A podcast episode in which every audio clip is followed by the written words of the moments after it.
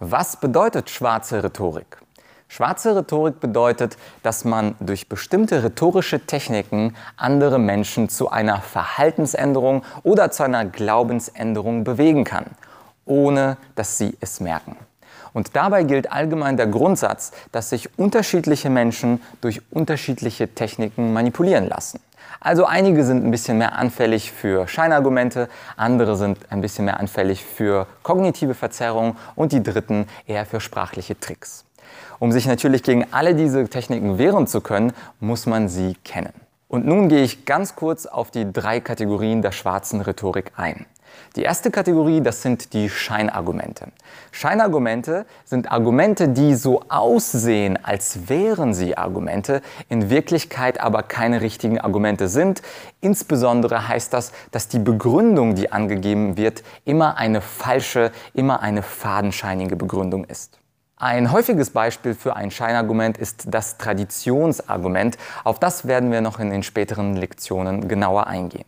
Die zweite Kategorie der schwarzen Rhetorik, das sind die sprachlichen Tricks. Hier verwendet man kein Scheinargument, also eine fadenscheinige Begründung, sondern man benutzt ganz bestimmte Worte und durch diese manipulative Wortwahl, wie beispielsweise wertende Wörter oder Fach- oder Fremdwörter, versucht man den anderen durch diese Wörter zu manipulieren. Die dritte Kategorie der schwarzen Rhetorik, das sind die sogenannten kognitiven Verzerrungen. Klingt sehr kompliziert, ist aber sehr interessant. Kognitive Verzerrungen, das sind bestimmte Wahrnehmungsverzerrungen unseres Gehirns. Und zwar ist es möglich, durch kognitive Verzerrungen von anderen manipuliert zu werden und sich selber durch falsche Vorstellungen und durch falsche Wahrnehmungen zu manipulieren. Häufige kognitive Verzerrungen sind beispielsweise der sogenannte Bestätigungsfehler oder der Aufmerksamkeitsfehler. Darauf werden wir auch später ausführlicher eingehen. Das Fatale an der schwarzen Rhetorik ist, wenn man diese Techniken nicht kennt, fällt man auf jeden Fall drauf rein. Das heißt, Ziel des Kurses ist es zum einen, diese Techniken kennenzulernen und zum zweiten gebe ich dir auf jeden Fall ein Gegenmittel gegen alle diese Techniken, was du also sagst, wenn der andere versucht, dich mit dieser Technik zu manipulieren. Ein Gedanke noch zum Schluss. Bei schwarzer Rhetorik und bei Manipulation denken viele, damit habe ich nichts zu tun. Es sind die anderen Menschen, die mich manipulieren und ich wende diese Techniken nicht an. Das kann ein guter Wille sein, aber in Wirklichkeit benutzen viele Menschen ohne dass sie es wollen, Manipulationstechniken. Also ganz unbewusst, weil wir viele Techniken einfach von anderen abgeschaut haben, gesehen haben, das funktioniert, beispielsweise ein bestimmtes Scheinargument funktioniert und wenden das ganz unbewusst gegen andere Menschen an.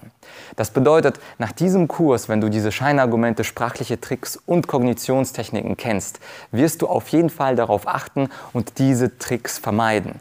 So vermeidest du, dass du ganz unbewusst andere Menschen manipulierst. Das war es also zur Einführung der schwarzen Rhetorik. Was du hier wissen musst, Scheinargumente, sprachliche Tricks und kognitive Verzerrungen, das gehört zum Bereich der Manipulation durch Sprache. Kommen wir nun also zur Frage, werden wir manipuliert oder manipuliert jeder? In dem Einleitungsvideo hatte ich ja gesagt, dass jeder von uns manipuliert. Viele von uns machen das nur unbewusst. Und ich kann mir vorstellen, dass du auf diesen Satz sehr ungläubig reagierst. Du sagst, nein, Manipulation, ich bin ein ehrlicher Mensch. Und diesen Vorsatz, den kann ich natürlich sehr gut verstehen. Aber schauen wir auf drei Beispiele. Drei Beispiele, von denen man nicht denken würde, dass es sich um Manipulation handelt. Beispielsweise ein Kollege, der kommt rein ins Büro und sagt, ja, vielleicht kannst du diese Aufgabe für mich übernehmen, ich bin gerade so überlastet. Und versucht uns mit dem Mitleidsargument eine Aufgabe aufzudrücken, für die er eigentlich selber zuständig wäre. Oder ein anderes Beispiel. Zwei junge Menschen wollen heiraten und die zukünftige Gattin sucht sich einen sehr, sehr teuren Ehering aus. Und nun versucht der zukünftige Gatte, die Frau davon zu überzeugen, dass ein anderer Ring ihm viel, viel besser gefällt als dieser erste Ring. Und zufälligerweise ist dieser zweite Ring gleich um 3000 Euro günstiger als der erste Ring.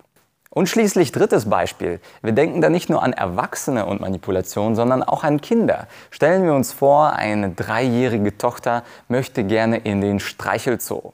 Und der Vater sagt, da waren wir doch schon letzte und vorletzte und vorvorletzte Woche, lass uns was anderes machen.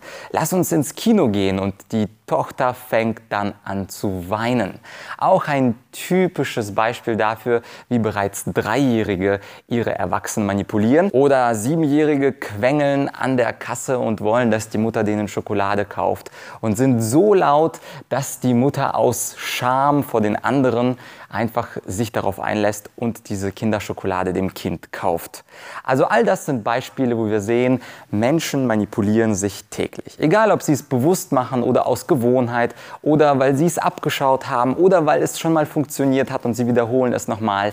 Manipulation bedeutet nicht, dass ich bewusst täuschend vorgehe, sondern Manipulation bedeutet vor allem, dass ich überhaupt täuschend vorgehe. Und auch wenn wir ganz tolle Vorsätze haben, wenn wir eine ehrliche Analyse des Tages machen, was wir am ganzen Tag gesagt haben, dann finden wir sehr häufig Elemente der Manipulation.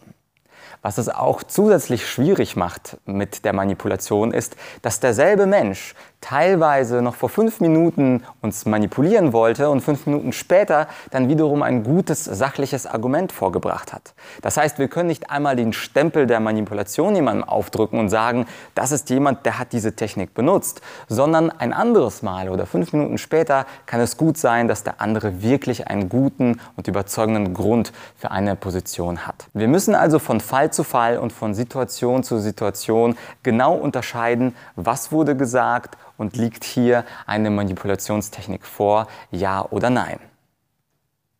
Nun ein paar Worte zum Trainer und zum Kursüberblick.